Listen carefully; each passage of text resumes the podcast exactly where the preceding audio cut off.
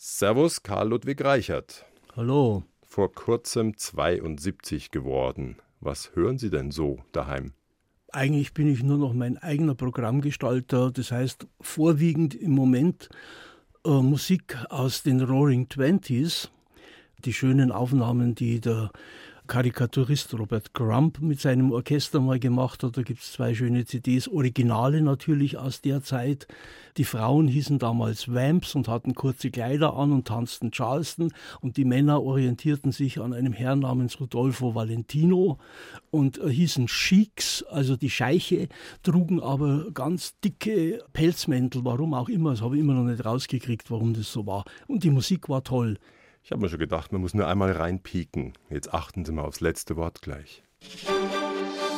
1 zu 1. Eine Stunde, zwei Menschen. Norbert Joa im Gespräch mit Karl Ludwig Reichert. Schriftsteller, Musiker, Privatgelehrter. Privatgelehrter, der im einstigen Jugendfunk und mit der Popkultur ja, alt geworden ist. Ja. Ist es amüsant oder eher schmerzlich? Es ist immer beides. Es ist einerseits toll, dass es auch den, zum Beispiel den Jugendfunk in irgendeiner neueren und erweiterten Form wieder noch gibt. Was ein bisschen schmerzt, ist die Konstanz der negativen Verhältnisse, insbesondere der gesellschaftlichen, denen man immer noch ausgesetzt ist. Also viele Dinge, wo wir damals geglaubt haben, die haben wir jetzt also wirklich ad acta gelegt. Die feiern halt leider sehr unfröhliche Urstände wieder und das haben wir nicht so gern. Und wer sich ein Leben lang mit Popkultur und den einstigen rebellischen Posen beschäftigt, hält den das jung oder ertappt er sich dabei, dass er sagt, oh weia, ich bin ja ganz schön alt geworden? Äh, auch wieder beides. Einerseits führt es zu einer, und da muss ich mir dann selber widersprechen von vorher, es führt auch zu einer gewissen Altersradikalität. Also ich bin nicht milder geworden, im Gegenteil, wenn ich so sehe, was, was im Moment gerade so abläuft, auch hier in, in, in Bayern, dann bin ich alles andere als, als froh und zufrieden und habe auch keinen Grund, mit irgendwas zufrieden zu sein, weil wir waren, wir waren immer noch zu zahm, wir waren immer noch zu brav, wir haben immer noch die Arschlöcher so viel machen lassen, was sie unbedingt mal durchsetzen wollten. Wir haben uns zu wenig gewehrt. Wir haben uns hinters Licht führen lassen von Leuten, die einfach äh, nach der Nazizeit äh, ihre Netzwerke weitergebaut haben, die ihre Namen gewechselt haben, wenn es darauf ankam, die auf einmal wieder Akademiker waren und so weiter und so weiter. Ich will jetzt da gar keine endlose Litanei. Das ist alles bekannt, das kann man alles nachlesen und es interessiert schlicht gesagt keine Sau, vor allem keine Sau, die an der Macht ist. Ich höre jetzt aber auch eine ziemliche Verwunderung raus, wohin das Pendel doch wieder schwingt, gerade nach ja, den 70ern. Gell? Ja, eben. Und wir hatten damals wirklich gedacht, wenigstens ein paar Kleinigkeiten im Sinn einer Demokratisierung äh, dieser Welt wären geregelt und wir erleben im Moment das Gegenteil. Ich weiß gar nicht, ob ich wir sagen darf. Das ist jetzt noch die andere Geschichte. Vielleicht geht es bloß mir so. Vielleicht bin ich der Letzte, dem es so geht. Aber selbst wenn ich der allerletzte wäre, dem es so ginge, dann wäre es einfach so. Für mich. Sie haben auch mal gesagt, ich möchte heute nicht 20 sein und auch nicht drei Jahre alt, weil weil ich würde mit drei würde ich in der Kita landen und ich kann mich noch unheimlich gut erinnern. Äh, ich bin aufgewachsen worden als Kind in einem Kloster mit angeschlossenem Kindergarten und ich war ein absolut privilegiertes Kind, weil ich konnte da hingehen, äh, wenn ich wollte und ich war glaube ich zwei Tage da und dann habe ich gesagt, ich will da nie mehr hin. Insofern kann ich mir auch nicht vorstellen, dass alle Kinder alle gern in Kindergärten oder in Kitas sind. Es gibt schon auch andere Möglichkeiten aufzuwachsen. Ja, und die sollte man nicht versperren. Immer wieder durchblicken, wie sehr Sie erschrocken sind über dieses stromlinienförmige. Mhm. Das wäre nur ein scheinbares an Möglichkeiten, alles durchkonfektioniert. Ja.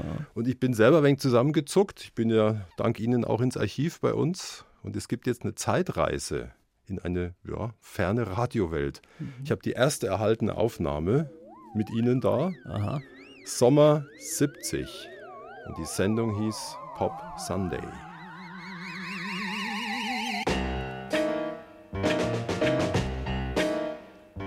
Junge Welle Pop Sunday.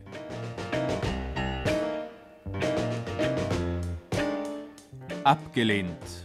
Karl Ludwig Reichert liest Texte aus der Pop Sunday Ablage. Dazu literaturtheoretische Anmerkungen von Mao Zedong, Bert Brecht, Walter Benjamin, Manfred Esser und Karl Ludwig Reichert. Musik von Rolf Schwenter, Electric Flag, The Fox, Cream, Jimi Hendrix, Mothers of Invention, Country Joe and the Fish, Edgar Broughton Band, Ten Years After, Memphis Slim, The Beatles und Grand Funk. Ich habe das einer jüngeren Kollegin vorgespielt, die mhm. saß stumm da und staunte, was war das? Ja, das, das war das und das muss man nicht zurücknehmen. Und das, äh, ich habe mir gerade die Interpreten angehört, alles okay. die Kritiker auch, ja. Ja, das war eine kurze Zeit einer, einer unglaublichen Freiheit, die institutionell und ich nenne da auch gern den Namen von Walter von La Roche, der damals der Chef war im Jugendfunk, abgedeckt wurde, den manche für einen beinharten Reaktionär hielten, was aber überhaupt nicht stimmte. Das war ein echter Konservativer, mit dem man sich wunderbar streiten konnte und Nachdem wir uns gestritten hatten, sind wir sehr gute Freunde geworden, auf, auf lange Zeit noch. Da war er schon lange nicht mehr beim Jugendfunk, da haben wir noch Kontakt gehabt. Ich habe in die Sendung mal reingehört. Mhm. Sie haben immer wieder Auszüge aus Texten. Es geht gleich los mit Mao mhm. Zedong. Worte des großen Vorsitzenden, dann Literatur, Theorie von Walter Benjamin mhm. über das Kunstwerk in Zeiten der Reproduzierbarkeit, gleich hinterher Brecht.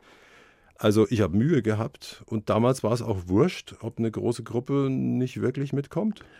Nein, das war aber auch der Stand von halbwegs fortschrittlichen, würde ich mal sagen, Studenten ab dem zweiten Semester. Das sind die, im Englischen sagt man Household Names. Also das äh, war einfach der Standard. Äh, ich meine, Mao Zedong ist damals bei DTV im Taschenbuch als Lyriker veröffentlicht worden. Das ist gar nicht so weit hergeholt.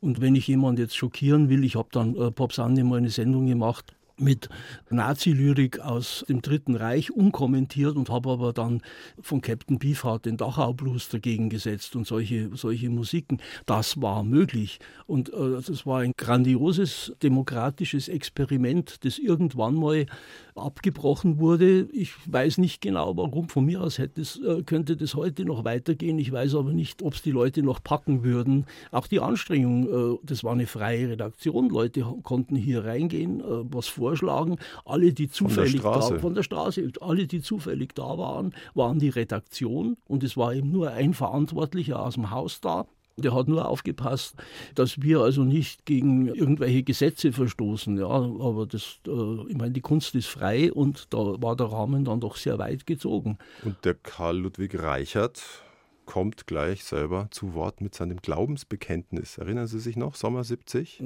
Nee. Hören Sie erzählen. sich mal selber zu. Oh Gott. Bericht zur Lage der Nation. Ich glaube an die Demokratie. Ich glaube an den Sozialismus.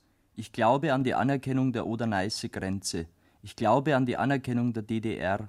Ich glaube an die politische Bloßstellung des Neonazismus. Ich glaube an die Enteignung der Springerpresse. Ich glaube an die Strafrechtsreform, ich glaube an die Wehrdienstverweigerung. Ich bin aber einer unter vielen. Viele glauben nicht daran. Deshalb benutzen viele Schlagstöcke und Gummiknüppel, um schwarze Schafe wie mich wieder weiß zu waschen. Wie geht's Ihnen gerade mit dem 24-jährigen Karl im Ohr? Naja, typischer Text eines Jugendlichen. Aber nicht ganz falsch, würde ich sagen. Also für die damalige Zeit war das schon in Ordnung. Und heute würde ich nicht mehr sagen, ich glaube, weil es gibt einen schönen Text vom Reuterjackel, der gesagt, äh, ich glaube nur noch an Bayern. Das ist mein einziger Trost, weil der Glaube an Deutschland hat mich schon viel zu viel gekostet und ich würde das inzwischen für mich so formulieren, ich glaube jetzt nur noch an gar nichts, das ist mein einziger Trost, weil der Glaube an Bayern hat mir auch schon viel zu viel gekostet. Bayern 2, 1 zu 1 der Talk. Und wenn Karl Ludwig Reichert zu Gast ist im Radio, fühlt man sich selbst als Gast. Geboren ist er im Sommer 1946 in Ingolstadt, hat einen jüngeren Bruder. Die Mutter kommt aus dem Malerbetrieb, der Vater Beamter und am Ende Leiter des Sozialamts. Klingt eigentlich ganz gut bürgerlich. Hat sonst was gefehlt? Nee, überhaupt nicht. Die Eltern waren nicht reich, der Vater war nicht parteigebunden, darum hat es mit seiner Karriere ein bisschen länger gedauert, aber wir hatten unser Auskommen und das war soweit äh, in Ordnung. Ingolstadt ist Ingolstadt, wie man es seit Marie-Louise Fleißer kennt, war es damals auch. Meine Großmutter hat bei uns gewohnt. Das war eine interessante Frau, die hat als junge Köchin gearbeitet beim Sanitätsrat Liebel, der einer der ersten Förderer von Adolf Hitler war und mit dessen Enkel ich dann später durch England und Irland getrennt bin und der ein ganz wunderbarer Mensch in der völlig anderen politischen Richtung war natürlich. Wir sind noch in einem Gymnasium, wo ein Physiklehrer in die Stunde kommt mit dem Hitlergruß und unter, Abs ja, unter Absingen von SS-Liedern. Diesem Herrn hätte ich auch fast zu verdanken gehabt, dass ich äh, nicht durchs Abitur gekommen wäre. Das haben dann, glaube ich, wohlgesinnte Kollegen von ihm verhindert. Das war einfach ein Nazi. Und äh, das war halt ein Physik-Nazi. Es gab aber auch einen Lehrer noch. namens Albert von Schirnding. Das war das wunderbare Gegenbeispiel. Nur elf Jahre älter als Sie. Ja. Welche Note bekommt der und mit welcher Begründung? Der bekommt eins mit Stern, weil der kam zu uns rein und wir haben alle gejubelt, weil der war, war ihm kein großer Altersunterschied. Der hatte irgendwo eine kleine, eine kleine Bude, da konnte man auch mal außerhalb der Schule hingehen. Ich darf Albert zu ihm sagen, wir sind per Du inzwischen. Stimmt, der lebt auch noch. Ja, der lebt noch, wunderbarerweise. Und vor 10 oder 15 Jahren haben wir gemeinsam eine Festrede, eine Laudatio halten dürfen für die Volkskundlerin Emmy Böck. Das sind so die lustigen Angelegenheiten in unserem Leben. Du fängst halt als Schüler an und dann bist du auf einmal gemeinsam auf irgendeinem Podium. Und zudem konnte man nachmittags privat und ja, dann und dort was machen? Einfach da sein, reden, sich über Lyrik unterhalten. Er hat ja selber gelührt. Er war ja auch veröffentlichter Lyriker, hat gleich in Ingolstadt einen Skandal gehabt, weil er irgendein Gedicht veröffentlicht hat, wo also der, wie ist das, der Pfarrer stürzt vom Münsterturm. Das hat in Ingolstadt schon gereicht. Das war also schon skandalös. Und ich kann mich noch erinnern, wir haben uns in der Stadt getroffen, auf dem Weg zur Buchhandlung. Dann hat er gesagt, hast du die Blechtrommel schon gelesen? Sage ich, nee. Und kennst du Hans-Henny Jahn? Sage ich, na, eigentlich auch nicht. Ja, dann kommst du jetzt mit. Und dann hat er mir die Taschenbuchausgabe von der Blechtrommel gekauft und eine, Ein einen kleinen Text von Hans-Henny Jahn. Das war kein kleiner Lichtblick. Und hat die Schülerzeitung gegründet und hat auch mit dafür gesorgt, dass sie da ein Fable entwickelt haben für Sprache und selber auch zum ja, Schreiber das war wurden. sowieso schon da, ja, ja, ja. Nach dem Abi 65 ging es in die große Stadt, nach München. Ja, aber äh, so groß war die gar nicht, oder? Na, als, erst einmal als Fahrstudent, ja, doch, war fürchterlich. Die Uni war für mich ein kafkaeskes Erlebnis, muss man sich ja vorstellen.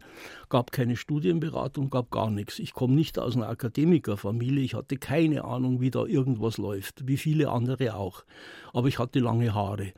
Sie schreiben übrigens an einer hm? Stelle, Anno 65, 66, die 20 Münchner Langhaarigen kannten sich. Eben. Ist das genau, so dahingeschrieben genau das, oder nee, reden wir über ein paar wieder. Dutzend? Ja, wir reden über ein paar wenige Leute, die sofort anfingen, auch damals miteinander zu reden, weil lange Haare unserer Länge, und das war schon schulterlang, das hat bedeutet, der hört also mindestens Velvet Underground oder Hendrix oder Zappa. Also der interessiert sich für Musik oder er ist selber Musiker.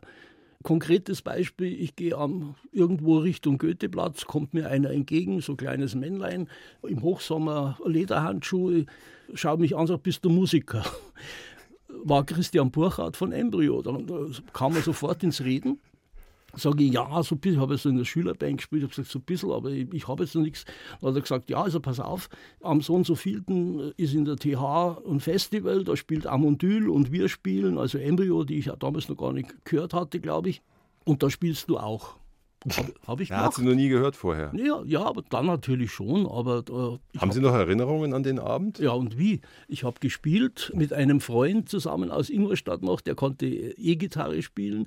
Und ich habe meinen ersten bayerischen Protestsong gesungen in, in bayerischer Sprache. Wir haben da zwei Nummern oder drei gespielt, die anderen zwei weiß ich nicht mehr. Aber da war so ein Vorfall in Konstanz, wo irgend so ein schießwütiger Rentner, glaube ich, jemand erschossen hat oder so. Also da, und da habe ich so im klassischen Bob Dylan-Stil einen Protestsong gemacht. Gleich auf Bayerisch. Gleich auf Bayerisch. Wir ja. schreiben das Jahr 1970. Ja, 1970. Ja, da war ja schon mein erstes bayerisches Büchlein veröffentlicht. Ne? Also da hatte ich ja schon angefangen, bayerische Kleinstlyrik zu machen. Zu denen kommen wir noch. Was ja. mich noch interessiert, Sie haben zeitweise mit der Hanna Schigula studiert. Richtig. Aber noch wichtiger mit der Monika Dimpfel. Genau. Was hatte die, was Hanna nicht hatte? alles. nee, also um Gottes Willen nichts gegen die Hanna. Die Hanna ist eine wunderbare, gescheite und tolle Frau.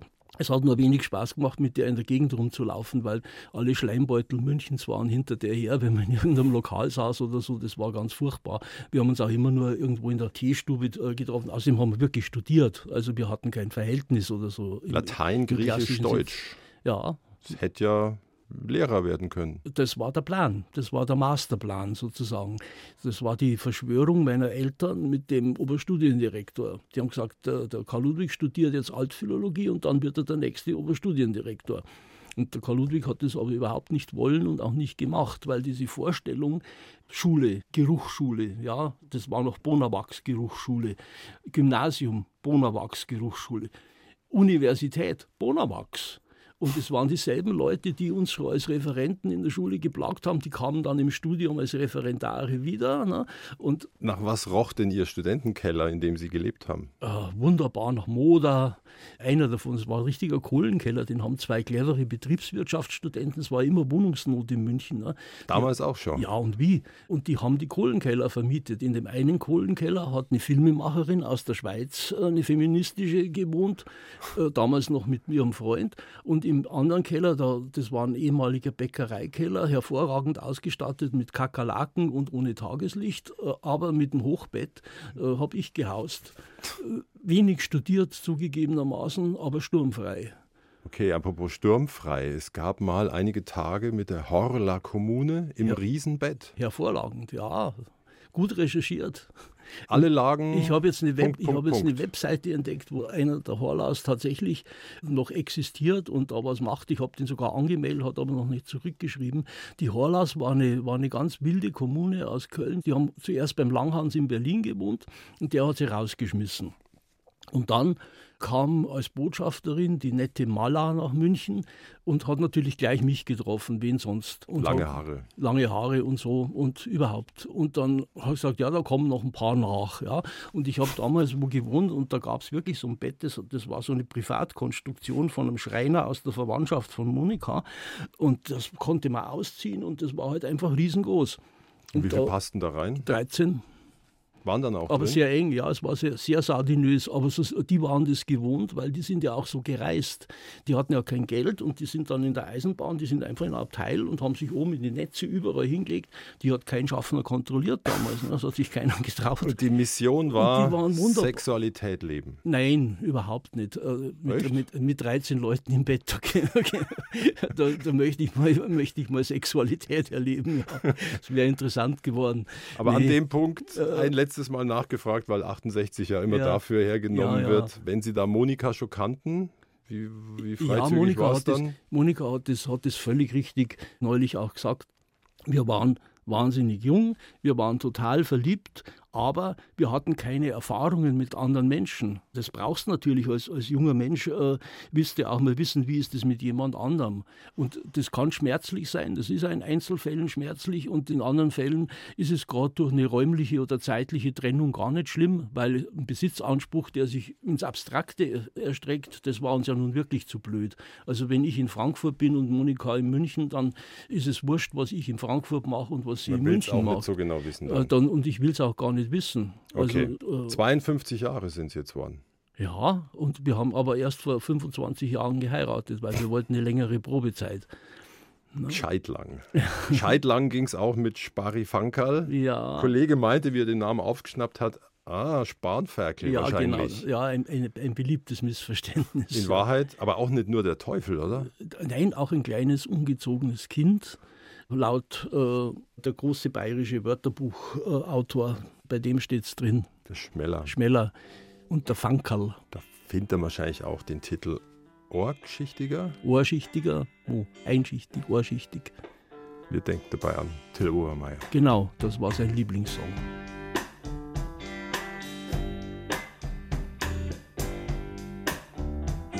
Ich trinke ein Bier, ich schnupf kein Schmei, ich hab keine Kinder und kein Wein. Mach halt nix, was ich nicht ich bin ein vorschichtiger, vorsichtiger Mo.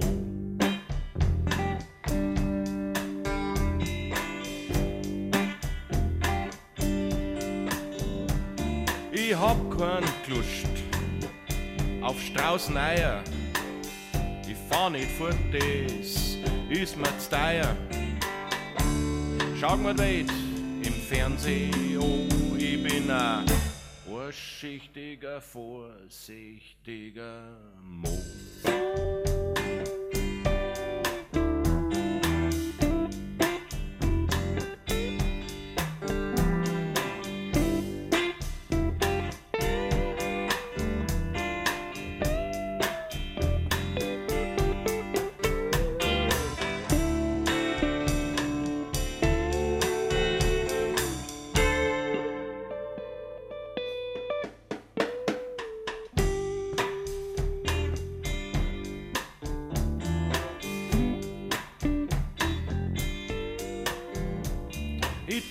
Fast nie, ich leb vernünftig. Ich bin ein bisschen hinterkämpfte. Bei mir daheim, da brennt nix, oh, ich bin ein vorsichtiger, vorsichtiger Mo.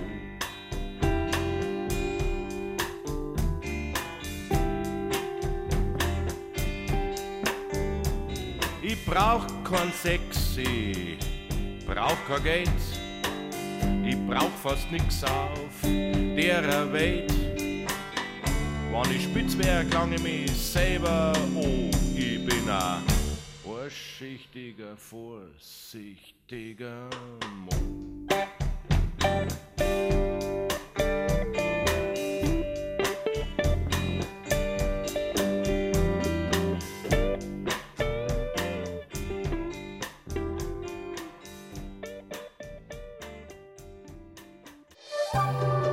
Norbert Joa im Gespräch mit Karl Ludwig Reichert erfand den Blues auf Bayerisch.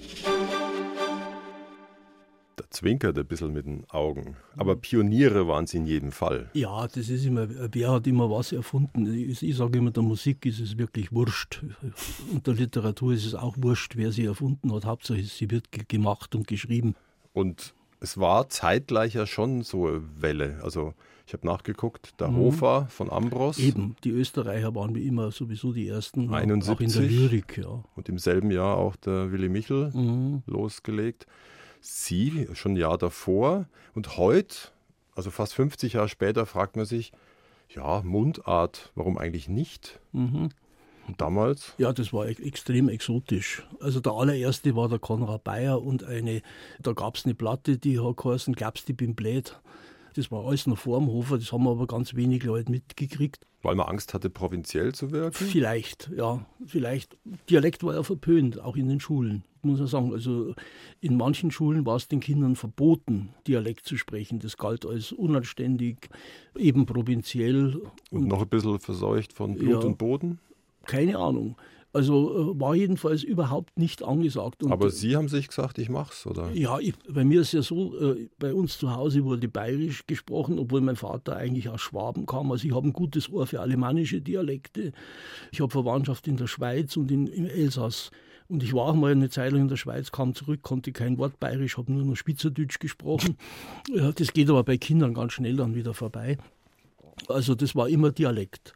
Auch die Großmutter hat, hat sowieso Dialekt gesprochen. Und Hochdeutsch, insbesondere das literarische Hochdeutsch, das beherrsche ich durchaus, aber das ist meine erste Fremdsprache. Und das spreche ich auch nicht gern, sondern das hört man ja jetzt wahrscheinlich auch immer noch deutlich. Ich kann das schriftlich hervorragend, mündlich nicht so gut. Wir Und- hören, glaube ich, jetzt am und- besten mal ein frühes Ja. Gedicht, das aber auch zu einem Lied wurde der ersten Ja, Sparifankel. äh, man muss ja immer Platte. wieder sagen, ich habe als Lyriker angefangen und das wurde und wurde auch als solcher gleich akzeptiert. Das Ding wurde ja dann schon in Akzente abgedruckt und landete später in den Lesebüchern. Also ein paar Leute haben dann schon gespannt, dass da irgendwas passiert und dass das eben nicht die Heimatlyrik von Sparkassenangestellten ist, was ich da mache. Titel Titel Das Land ist kalt. Das Land ist kalt, das Land ist grau. Das Land ist nimmer weiß und blau, das Land ist krank, das Chor jeder seng. Das Land ist nimmer besonders schön zum Leben. Das Land verschandelt und verkauft. Wer hat das gemacht? Wer hat das gemacht? Ich sieg die toten Leute spazieren gehen mit leeren Augen und kalte Hände, ich sieg die toten Fisch im Wasser. Ich hab mich da dran noch nicht gewöhnt. Ich sieg den Rauch, grärgeib und giftig, ich riech den Geruch. Nachts, wann ich ich hör die toten Blärme warnen. Und in mir drin zirkt sie alles zusammen. Ich komm mir vor wie in einem Gefängnis, wo's langsam klarweis hingemacht wärst. Ich weiß nicht, ob's euch auch so geht. Ich weiß nicht, ob ihr das auch merkt. So geht's noch eine ganze Weile weiter. Kein Wunder, dass das gut zu dem Blues passt. Mhm. Und wer es heute im Ohr hat, denkt sich, puh, fast zeitlos. Baujahr 70, oder? Baujahr 70, ja. Ja, früher wahrscheinlich sogar, aber ungefähr. Und ich habe im Kopf ein Bild von Sparifankel. Da sieht man im Grunde die Kommune, Mhm. schwarz-weiß, zerzaust, lange Haare, große Hüte. Mhm. Jetzt nehmen Sie uns mal mit auf den Leitnerhof, Landkreis Altötting. Die Tür geht auf. Wer ist da drin? Wie läuft da so ein Tag? Da muss man als erstes mal die, die Frage der Bauern rundum beantworten. Macht ihr Gruppensex? Und dann haben wir gesagt, ja, jeden Donnerstag von 5 bis 7. Und dann waren sie beruhigt. Nee, äh, wir sind dann da wollten halt, Sie dazukommen. Ja, das hätten wir es nicht lassen. Und wir sind da raus aus einer ökonomischen Notwendigkeit eigentlich. Wir waren in München, hatten wir eine Vier-Zimmer-Wohnung, da haben wir zu acht drin gewohnt. Das heißt, jeder hatte ein halbes Zimmer. Hm. Und da habe ich Bücher geschrieben in der Zeit. Also das war, war schwierig. Da muss man sehr diszipliniert sein, um, um das durchzuhalten. Äh, vor allem ohne Plan. Wir hatten nie einen Abwaschplan oder irgend sowas. Hat immer funktioniert war eine der besten Sachen an unserem Kommuneleben. Und dann sind naja, Sie ausgeschwärmt und, und, haben einen dann, und dann haben wir ewig lang, äh, insbesondere Monika und Till waren viel unterwegs und, und haben dann irgendwann diesen Hof gefunden, den wir also mit unter Aufbietung all unserer finanziellen Kräfte und Möglichkeiten dann auch tatsächlich gekauft haben. Was hat der Ganze gekostet? Das sage ich nicht. Und äh, weil das wird heutzutage keiner glauben.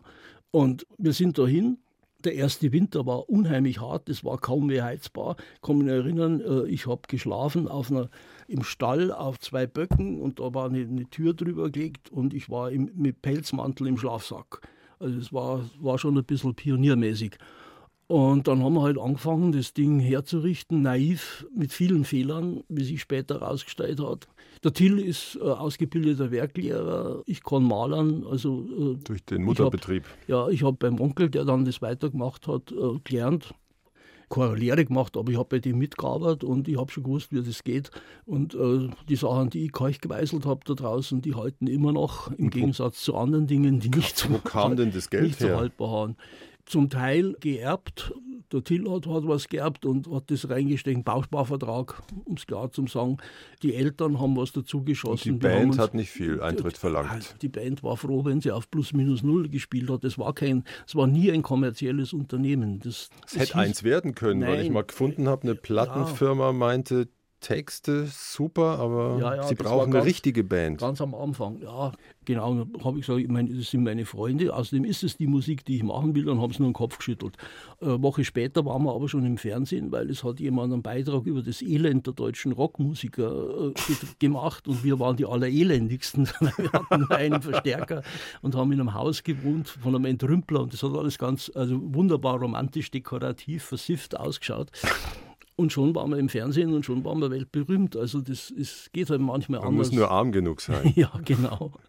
Nee, und es hieß ja von Anfang an sozialpädagogische Initiative. Das heißt, es war nicht als Rockband konzipiert, sondern wir haben zum Beispiel Seminare veranstaltet zum Thema Turbokapitalismus, würde man heute sagen, mhm. mit Musik. Wir haben mit Jugendlichen gearbeitet, richtige Sozialarbeit und so weiter und so Ziel weiter. Ziel war ja wohl auch, die bäuerliche Mentalität zu ändern durch Text und Ton. Hat es geklappt? Nein, überhaupt nicht.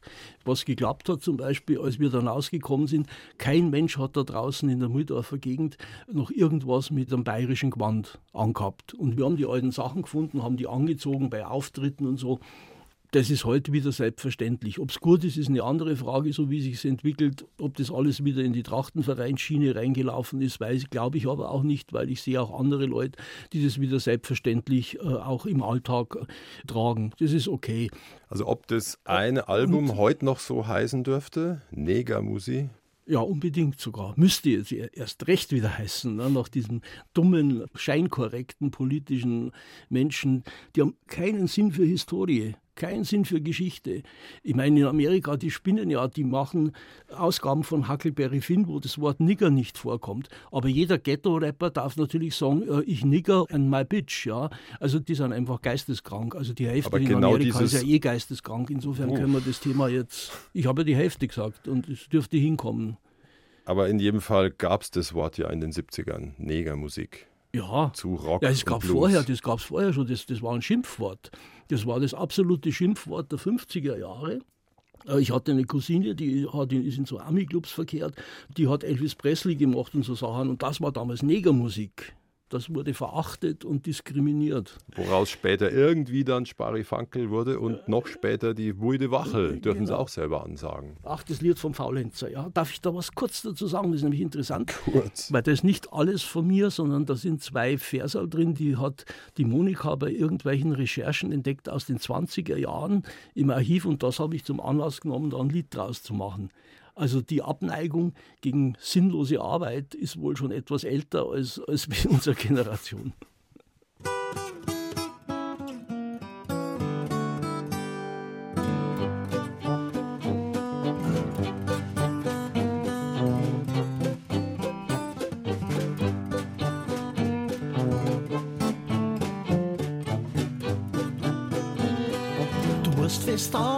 Musst die Plagen, das höre alle allweil sagen. Wo steht das geschrieben, wer hat das gesagt und wer hat die nach seiner Meinung gefragt? Wer hat die Maschine gebaut, wo laufen Tag und Nacht und alles so gut organisiert, dass Leute ganz überflüssig macht? Ich hab die Arbeit mir nicht gesucht und sie hat mich nicht gefunden. Jetzt muss ich halt zum Stempeln gehen und sie so bleibt verschwunden. Pflasterstor ist Ecke, a Knädelkugel rund. Meine Schuhe sind meistens dreckig und ein Kilo wiegt zwei Pfund.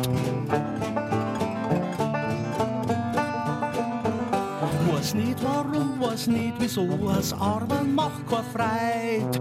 Weil mit der Schufterei verdurbt man feit in mehrer Zeit. Ich hab die Arbeit mir nicht gesucht und sie hat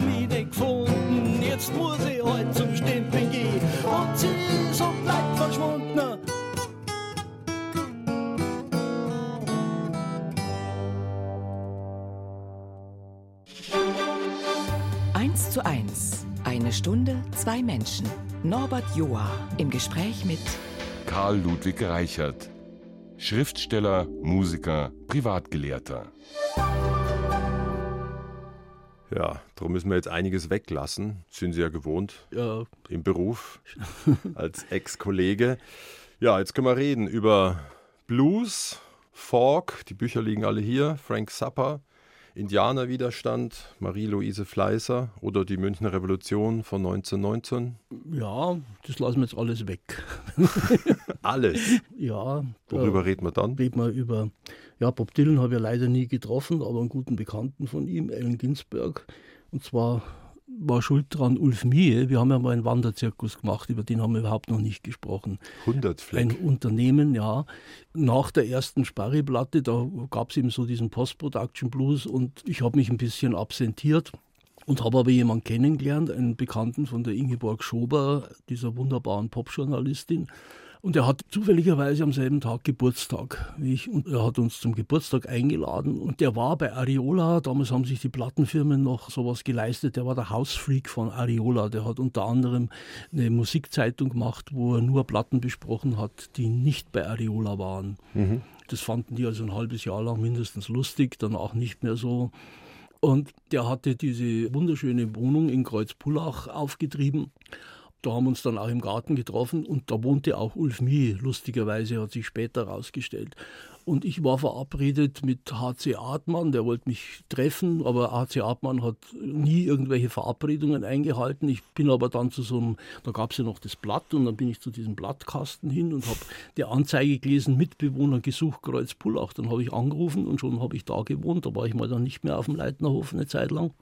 Und wir hatten uns verständigt, dass wir beide ein großes Interesse an zirkusartigen Dingen hatten. Und das war gerade die Zeit, da hat der Roncalli angefangen. Und der Roncalli war mir zu großartig protzig und ich wollte sowas machen, Stichwort Arte Povera. Und ich habe mir gedacht, wenn die ganzen Freaks, die jetzt anfangen, Urlaub zu machen, ja, nach Teneriffa und so, das war da angesagt, aber können sich nicht alle leisten. Aber wenn Leute, die da bleiben, ungefähr das Äquivalent von einem Urlaub da reinstecken, dann können wir so ein Unternehmen machen und können. Idee war immer umsonst und draußen. Na, wie die Rockfestivals, die wir auch gemacht haben, wo bis zu 100.000 Leute kamen. Also sie hatten immer einen Riesensinn fürs Experiment, für Avantgarde, Ex- für ja, Underground, und was dafür, ausprobieren. Und dafür, dass Qualität auch mal nichts kosten muss. Das ist ganz wichtig, dass man nicht alles und jedes im Leben kommerzialisieren darf. Ich habe die Musik weitestgehend rausgehalten. Von irgendwas muss man kommerzialisieren. Ich gedacht, gut, was kann ich? Ich kann ja bloß lesen und schreiben. Also, also lese ich und schreibe ich. Und ich hatte ja das unglaubliche Glück, hier im Sender irgendwann mal ein Telegramm zu kriegen, ich soll ein Buch vorlesen. Und dann habe ich gesagt, ich bringe meine Musik mit. Und damit war die Sache eigentlich Sie hatten gelaufen. es eh schön leicht Ich im Rückblick, oder? Die ersten zwei Verleger haben bei Ihnen angeklopft. Ja, ich, äh, Und dann kam noch der der BR. Ich, ich kann es aber auch nicht anders. Ich kann für andere Leute äh, werben und vermitteln, aber ich kann mich selber nicht promoten. Das geht einfach nicht, da habe ich Hemmungen. Und dann zog der Muss Zirkus aber auch 100 nicht. Fleck mit was übers Land? Mit anfangs 13, am Schluss 25 Teilnehmern, die, die sind uns so zugelaufen, unter anderem mit einem dreistündigen Mysterienspiel, wo Leute vor Begeisterung wirklich geweint haben und gesagt, sowas haben sie überhaupt noch nicht erlebt, äh, mit bayerischem Comic-Improvisationstheater, mit Kasperltheater, mit das, das ging halt so. Äh, Da kam auf einmal einer an, äh, der Michi auf dem Motorrad, der kam aus Paris von der Gauklerschule. Ja. Der hat dann den Leuten beigebracht, Feuer spucken für Anfänger, Seillaufen für Anfänger, Jonglieren für Anfänger. Irgendwann konnte sogar ich mit drei Bällen jonglieren. Also das, das haben Und wir Sie alle. zogen einen schönen Und- Sommer lang Und wir durchs zogen Land. einen Sommer durchs Land. Wir reden über die 80er, 70er? na, 76. Und dann saßen die im Herbst beieinander wieder auf dem Leitnerhof. Und ich habe gesagt, also für mich war es das jetzt erst einmal. Und die haben gesagt, ja, und was machen wir nächstes Jahr? Und das ging dann ewig weiter. Also da schleicht die Stunde nicht, da die Folgen zu erzählen. Also Sie haben sich immer wieder neu ausprobiert. Sie waren, glaube ich, ja nie angestellt. Wollten Sie auch nee, nie? wollte ich doch nicht. Hatten auch nie Existenzangst. Nein, Es kam immer irgendwas. ja. Und es war immer was los, es war immer interessant. Ja, Sie sagen anfangs zu arm, dann politisch und dann, kleiner Schlenker, war leider auch die Zeit für Kinder vorbei. Als wir studiert haben, waren wir definitiv zu arm. Danach, als es äh, ökonomisch sehr viel besser ging, ist es nicht passiert. Kann ich jetzt nicht drüber jammern oder so, wenn ich mir die Zustände auf der Welt anschaue. Und es gibt auch genügend Kinder, die so rumlaufen und äh, um die man sich auch kümmern kann, wenn es drauf ankommt. Also äh, Und so bleiben ich, aber auch Ich, ich bin kein geborener Papi, das weiß ich einfach. Menschen und Begegnungen, Ja, die bleiben auf andere Art. Eben. Mit Indianeraktivisten, glaube ich. zum Beispiel, ja. Welches Bild bleibt da als Schnappschuss im Kopf? Moment, da muss ich scharf nachdenken. Das sind so viele Bilder. Das sind so viele Bilder. Das ist, das ist dieses kleine Haus an der kanadischen Grenze bei den Mohawks, wo die wunderbarste Zeitung damals der Welt gemacht haben. Nämlich, das war eine Zeitung, die nur aus Beiträgen der Leser bestand. ne. Da haben Indianer aus allen Reservaten haben Beiträge eingeschickt und die wurden da zusammengeschustert. Oder Dennis Banks und, und Russell Means zu treffen. Beide sind inzwischen gestorben, die damals die Most Wanted Men in Amerika waren. Im Fotoalbum sicher auch Und, ein Bild äh, von Marie-Louise Fleißer. Ja, klar. Meine jungen Eltern haben in dem Haus gewohnt. Das war die erste eigene Wohnung. Äh, So ein ganz schmales Haus in Ingolstadt. Da war unten der Zigarrenladen, wo die Fleißerin gestanden ist. Und wir waren oben im dritten oder vierten Stock. Und Sie haben irgendwann später sogar noch ein Lob bekommen, kurz vor Ihrem Tod. Ja, wir haben ein Gedichtbank gemacht. Michael Fruth, den Namen muss ich dringend auch erwähnen. Wir haben ja zusammen diese Mundart-Sachen gemacht, weil wir irgendwann mal entdeckt haben, wir arbeiten in die ähnliche Richtung und haben dann dieses gemeinsame Pseudonym uns ausgedacht, eben Benno Höllteufel. Benno, Höllteufel. Sparifankerl. Ich weiß nicht, warum. Ich bin überhaupt kein Satanist. Ganz im also ja. Gegenteil, nein. Mitnichten. Ich bin überhaupt kein Ist. Nur einen von schwarzen irgendwas. Hut auf. Ja.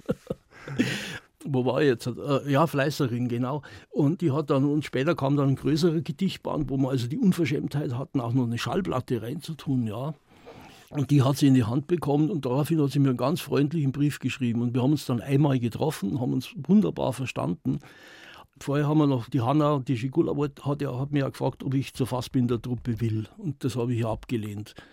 Weil wir haben ja äh, das Seminar, das wir gemacht haben, da, das war Berlin Alexanderplatz, war ihr Thema und äh, ich habe über Joyce oder so gearbeitet. Und die hatten damals gerade diese Serie vermutlich, oder die kam da irgendwie in dem Zusammenhang. Herr Reichert, ich habe eine Ahnung von Ihrem Hm. Wissen. Wie schaut es in Ihrer Wohnung eigentlich aus? Normal chaotisch. Wie also Bücher Bücher, haben Bücher, Sie denn? Bücher. Ich zähle sie nicht. Nee, Tausende? Also ja, ein paar tausend, also nicht so viel eigentlich. Ich sortiere aus. Nee, was, das meiste habe ich ja inzwischen noch auf dem Kindle, ne? weil also all- alles, was ich da zum- machen Sie schon mit. ja klar, alles, was ich zum Vergnügen lese, was im Übrigen äh, fast nie zeitgenössische deutsche Literatur ist, weil ich die ja ganz entsetzlich finde, von wenigen Ausnahmen abgesehen. Jelinek vielleicht noch kann man lesen, aber dann ist schon wirklich Schluss. Ich lese fast nur Amerikaner und Engländer im Original, logischerweise. Es ist alles auf dem Kindle. Aber Und Ihre Ansicht, 18. und 19. Jahrhundert, das auch schlecht lesbar ist auf dem Kindle, das ist. Sie Äh, jagen noch immer Bücher? nee, die kommen jetzt so vorbei. Also ich, Ist noch Platz ich, ich, irgendwo an einer Wand? Platz für Buch ist immer. Sieht es Ihre Frau auch so? Ja, die schreibt ja auch Bücher und der habe ich es auch beigebracht, wie man mit alten Büchern umgeht, dass man die nicht einfach in der Mitte auseinanderklappen darf. so. Und Platten, wie viel gibt es da? Ja, mengemäßig gar nicht so viel, ein paar hundert, vielleicht auch 2000, keine Ahnung. Und da gibt es ja auch so Speichermöglichkeiten. Es hat sich ja alles geändert durch das ist aber auch ein bisschen ein statisches Problem in der Mietwohnung. Ein paar nee, tausend Bücher und ein paar tausend nee. Platten. Alte Bücher sind wahnsinnig leicht. Mhm. Die wiegen fast nichts, sind übrigens auch Gott sei Dank nicht sehr feuergefährlich. Also ich fürchte, die Fassade in unserem Haus, wo dieses Styroporzeug ist, die ist feuergefährlicher als, als meine Bücher. Karl Ludwig Reichert. Berühmter Titel hieß ja mal The Times, They Are Changing. Mhm. Sie haben, glaube ich, gerade große Sorge, wohin der Zug ja, fährt. Ja, es muss dringend mal wieder in die andere Richtung changen. Aber das wird schwierig. Also müsste ich jetzt sehr weit ausholen bis in den Verfall des Römischen Reiches. naja, kleiner haben Sie es nicht. Äh, ne, kleiner kleiner habe ich es eigentlich nicht. Nee, weil man muss ja einfach wissen, dass die Dekadenzphase des Römischen Imperiums ein paar hundert Jahre gedauert hat. Und ich fürchte, so etwas Ähnliches steht uns momentan auch bevor. Ich habe mich mal mit Frank Zappa über genau diese Dinge unterhalten. Das konnte man mit ihm nämlich, wenn er das Gefühl hatte, jemand ist in der Lage, sich nicht nur über das neue Album zu unterhalten. Und er hat etwas Beachtenswertes gesagt. Er hat gesagt, der Unterschied zwischen den Rechten und den Linken ist, die Linken reagieren immer nur kurzfristig auf Dinge, Atom, Anti-Atom-Bewegung, da gab es aber schon die Atomkraft. Antikriegsbewegung gab es immer schon Kriege. Und die Rechte hat so eine Langzeitperspektive. Denen ist es scheißegal, ob sie irgendwann mal ein paar Jahrzehnte eben, Herr Gauland redet von einer Fliegenschiss-Epoche. Der würde auch unsere Zeit als halben Fliegenschiss bezeichnen gern. Ich bezeichne ihn als gar nichts, weil er ist nichts. Aber die Perspektive von denen ist länger. Mhm. Und ich denke, das ist ein grundsätzlicher Hass auf alles, was anders ist, auf alles, was schön ist, auf alles, was den Leuten gut tut. Das will man gar nicht haben, sondern man will brutal immer nur Macht ausüben. Und damit kann man jede Welt, jede denkbare und jede vorstellbare, auch die beste aller Welten ruinieren, wenn man das lang genug betreibt. Und wir sind halt auf dem Weg dahin. Sie sind einigermaßen fassungslos, wie schnell das gerade vonstatten geht. Äh, Wenn man geht, äh, ja, es beschleunigt sich. Klar, die Digitalisierung äh, ist ein Beschleunigungsfaktor. Vielleicht ein bisschen unverdächtiger, aber wenn wir bei der Digitalisierung sind, also und Sie sind mhm. Musik- und Radiomann, also meine Kinder haben Spotify, wie alle, mhm. haben Zugriff auf, ich weiß gar nicht, 3, ja. oder 4, Millionen Eben. Titel. Ja. Eigentlich ja eine irre Geschichte. Toll auch, oder? Ja, Problem ist nur, dass die Musiker nicht daran verdienen, sondern nur die Betreiber. Weil ich glaube, man braucht eine halbe Million Klicks oder so, um, um einen Euro zu kriegen oder irgend sowas. Also Aber das, ich bin in der Lage, äh, weltweit mir ja, ja. aber tausende Titel anzuhören. Schon, ja. schon toll. Was mussten Sie veranstalten vor 40 Jahren? Da musste ich zum Beispiel in der Sendung sagen, es sind in München, ohne den Ort zu nennen, es sind 25 LPs von Captain Beefheart aufgetaucht, Shiny Beast, das war eine ganz seltene Ding, die waren innerhalb von zwei Stunden weg. So ging es damals. Weil Leute zugehört haben und ein Interesse entwickelt haben für außergewöhnliche Dinge. Klar ist es toll, es ist in jeder Hinsicht toll, auch was Google Books betrifft. Bücher, die ich jahrzehntelang gesucht habe, die finde ich jetzt mit einem Mausklick und habe sie in 20 Sekunden runtergeladen. Ist schon in Ordnung. Als es das noch nicht gab, war ich Bücherjäger, war ja so ein entfernter Verwandter von Indiana Jones. Und jetzt ist es mir ganz recht, weil es spart ja auch unheimlich viel Geld. Also kein reiner Kulturpessimismus. Nein, das geht schon weiter. Was ähm, vielleicht ein bisschen ein Blues ausgelöst hat vor vier Jahren. Es gab Herzprobleme. Ja, aber der Blues war vorher Eingriff. schon da. Der war vorher schon da und der ist nachher noch da.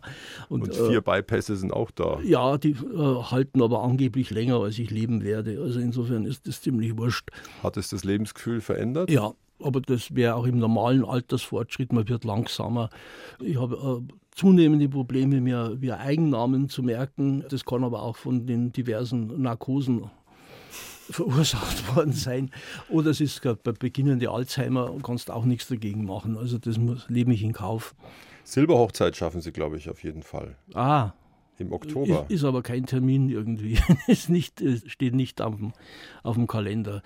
Wir haben geheiratet aus einem ganz banalen Grund, so wie die alten Anarchisten in Amerika damals, die haben auch noch mit 70 geheiratet, einfach wegen der immer noch nicht vorhandenen rechtlichen Gleichstellung. Stellen Sie sich vor, ich habe den Infarkt, ich liege auf der Intensivstation und bin nicht verheiratet. Meine Frau hätte Schwierigkeiten, äh, mich zu besuchen. Mhm. Und das muss nicht sein. Im Grunde haben Sie ja die goldene auch schon. Ja, eben. 52 sind es ja, beieinander. Eben. eben. Gibt es einen Songtitel, der über Ihrem Leben stehen könnte, als Dachzeile?